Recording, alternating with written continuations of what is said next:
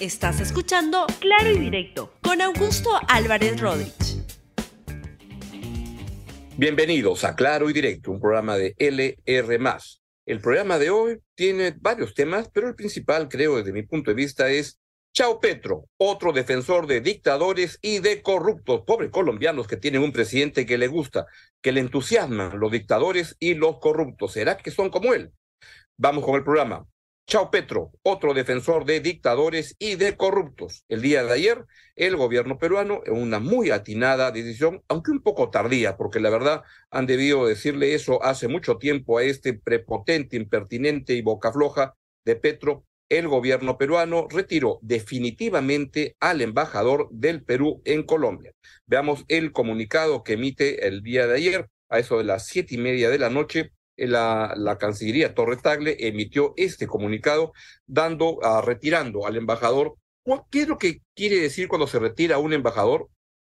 Es una manera de decirle a ese país que estamos muy molestos con lo que haces, que, lo, que lo que tú estás haciendo, gobierno de Colombia en este caso, como antes en el de México, es algo inadmisible, intolerable. Por acá se puede estar a favor, en contra, inabolarte.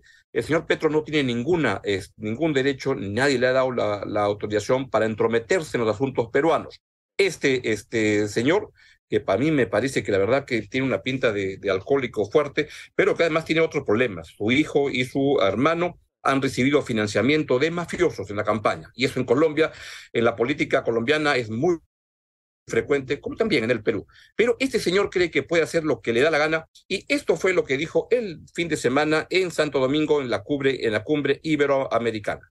Nadie se le pueden quitar sus derechos políticos sino por sentencia de juez penal, es decir, porque cometió un delito.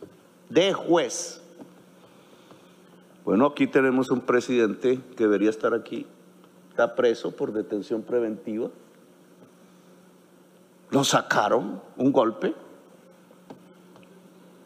Pero, ¿cómo se puede defender el que Venezuela reingrese al sistema interamericano de derechos humanos?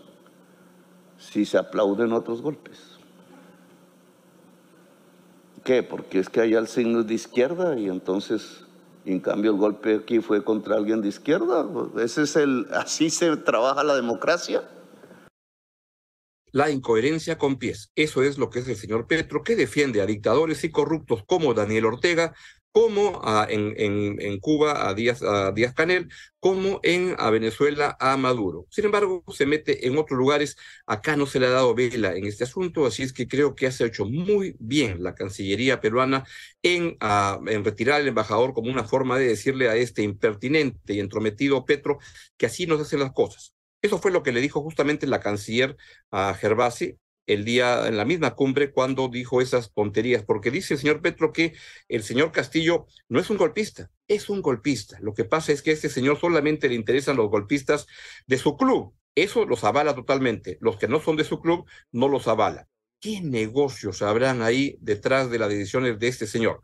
Muy bien respondido por la canciller Gervasi en esa reunión. Señoras y señores, el Perú está firmemente comprometido con la democracia, el Estado de Derecho y la promoción y protección de los derechos humanos y libertades fundamentales.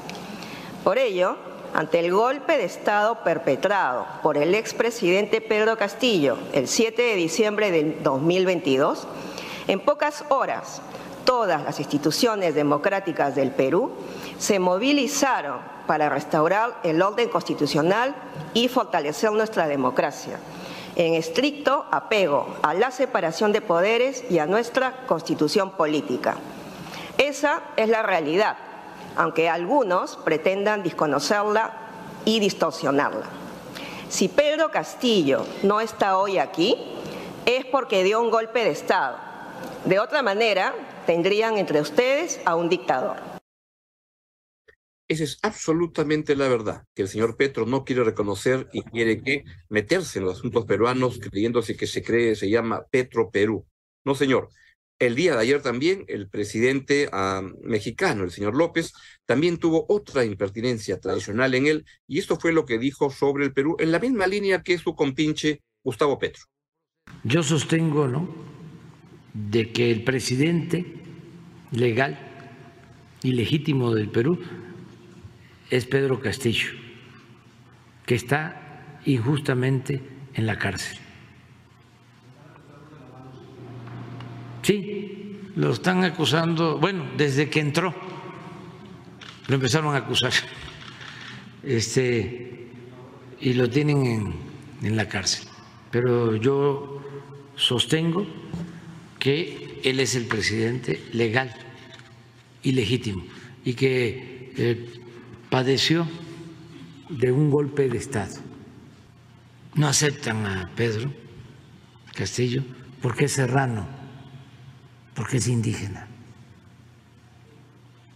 Es lamentable tonterías las que habla el señor ah, AMLO y qué negocios también habrán con los carteles, en los cuales, como, como ya hemos comentado en este programa varias veces, cuando los carteles de, del narcotráfico acá pueden operar tranquilos, este, pues eso le conviene a algunos mexicanos. Y es por eso probablemente que el señor Petro, con tanto entusiasmo, defiende acá a su, a su marioneta, que era la que le permitía hacer lo que quiera. En su momento se ocurrió lo mismo, se retiró al embajador de México en el Perú que creía que podía hacer acá lo que le da la gana. No, señor. Esto fue lo que se le dijo al señor AMLO en ese momento cuando se retiró al embajador mexicano. Rechazo enérgicamente las expresiones formuladas hoy por el presidente de México sobre asuntos internos del Perú y los inaceptables cuestionamientos que de manera reiterada formula sobre el origen constitucional y democrático de mi gobierno. El señor López ha decidido apoyar el golpe de Estado que diera el ahora expresidente Pedro Castillo el 7 de diciembre del año 2022. Teniendo en cuenta lo anterior, he dispuesto el retiro definitivo de nuestro embajador en los Estados Unidos mexicanos. Y de esta manera, las relaciones diplomáticas entre el Perú y México formalmente a nivel de encargado de negocios. Muchas gracias. Está muy bien. Un país tiene dignidad, a un país se le respeta. Y eso es lo que, hay que no hay que tolerar y por eso está muy bien que se haya dado esta expresión de disgusto retirando a los embajadores en México y en Colombia. Los colombianos y los mexicanos deben saber que aquí no hacen lo que les da la gana. No pueden insultar al Perú de la manera como lo hacen sus uh, presidentes. Muy bien hecho. Y la pregunta es, ¿Por qué se demoraron tanto en, hacer eso con Petro, que viene repitiendo su monserga desde hace mucho tiempo? Que arreglen sus problemas allá, que el señor Petro vea cómo resuelve sus problemas en Colombia, donde tiene acusaciones de corrupción cercanas a su familia muy grandes. Pobres colombianos, pobres mexicanos que les gusta vivir con presidentes que admiran a dictadores y a corruptos como Pedro Castillo, como, como, quiso ser Pedro Castillo, como a Díaz Canel en Cuba, como Nicolás Maduro en Venezuela, como a Daniel Ortega en Nicaragua. El otro lado, y vamos a ver lo que pasó ayer también en Lima, se ha reunido la ultraderecha española en Lima con el Foro Madrid en Lima.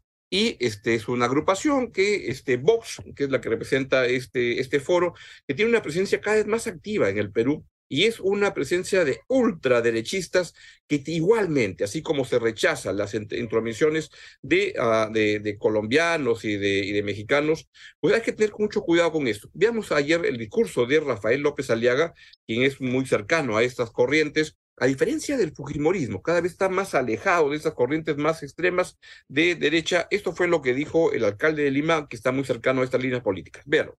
En lugar de hacer un gobierno a gobierno del expediente técnico, lo hacía justamente el país, que nos estaba ayudando a hacer una inversión pública decente, ordenada, honesta.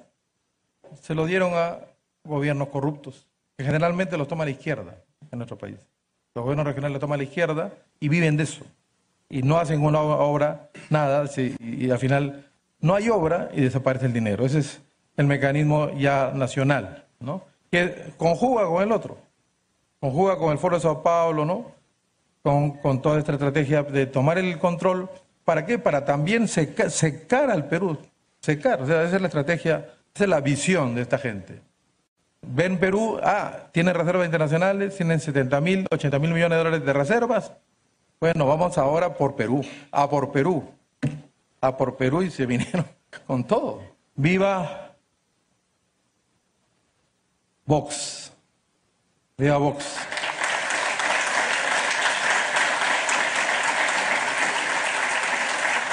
Viva Lima. Viva el Perú. Bien, la ultraderecha peruana admira la ultraderecha española y la ultraizquierda peruana también admira la ultraizquierda uh, regional. Y entonces el partido de Verónica Mendoza emitió este comunicado, si lo pueden poner por favor, en el cual, este, ¿qué es lo que plantea? Lo que plantea es, voy a ampliarlo así, y lo que plantea es justamente, fuera organizaciones de extrema derecha extranjera en el Perú, rechazamos la intromisión. Lástima nada más que este, no dicen lo mismo cuando las intromisiones son mucho más evidentes por parte de, uh, pues de sectores de este, izquierda. Hay que ser iguales con todos, no hay que tener doble estándar. Y por otro lado, quiero hablarles también ya este, sobre el tema del de el lugar de la memoria. Visto todo lo que, lo, que, lo que se ha visto, la verdad es que ya es evidente que aquí ha habido una decisión del municipio de Miraflores que no es correcta, que es incorrecta porque yo estoy muy a favor, como les, comenté ayer en el programa y en la entrevista que le hice a la señora Iris Javi, eh, Javi del Instituto de, Derechos Humanos de la Universidad Católica, los, uh, la, la, seguridad debe, debe resguardarse. Es muy importante que los municipios hagan un, este, un trabajo de estar verificando que todos los lugares donde acude gente estén con condiciones correctas. Pero acá lo que se ve es un doble estándar. Cuando se trataba del Museo de la Huaca, Huacapuyana, no fue tan este, este, equivalente la, la, la mirada. Vean, por ejemplo, y quiero recordar justamente el momento, porque es muy importante acá cuando el alcalde López Aliaga justamente ahí emite un discurso donde le dice al alcalde de Miraflores, ciérrame esto, véalo. Basta ya, por favor, Carlos, de estos museos de la memoria y de la reconciliación, ¿ya? que no tienen nada ni de memoria ni de reconciliación. Ahí no se escribe ni la memoria ni la reconciliación. Se escribe una narrativa donde los mismos guías que hay actualmente no te mienten descaradamente, poniendo a la, a la Fuerza Armada como si fueran agresoras, a la Policía Nacional como agresora. Pues no, en el lugar de la memoria no se miente descaradamente, es un lugar que al contrario lo que permite es entender mejor lo que pasaron en esas dos décadas de violencia terrorista en el Perú, donde hubo alrededor de 70 mil personas que fallecieron, como se, se registró en el informe de la Comisión de la Verdad y Reconciliación. Ese lugar, el lugar de la memoria, debería ser un espacio para eso y la verdad, lamentablemente, no lo está haciendo desde hace mucho tiempo. Tiene muchas críticas porque lo que sigue imprimando son visiones extremistas y equivocadas y criticadas por mucha gente que no ha ido al lugar de la memoria. Yo los invito que, primero, que ojalá que el, que el municipio este, pues reciba la, la, subsanación, que el lugar de la memoria haga el trabajo con rapidez para subsanar todas las observaciones que, este, que, que se le han hecho, porque la seguridad es importante. Y ahí yo sí defiendo que el municipio cumpla con su, con su trabajo de estar verificando. Si en Larcomar las condiciones no estaban bien puestas todavía, estuvo bien que se cerrara. Si en otros lugares no ocurre eso, pero que sea en todos los lugares a la vez, al mismo tiempo, que no se haga esta discriminación, porque con este comentario del alcalde de Lima, en, a, que se, se, dirige al alcalde de Miraflores, el señor Canales, deja la, la, la sospecha fuerte de que acá ha habido una intencionalidad distinta. Y sería una, y damos una imagen externa penosísima, si es que estamos cerrando museos.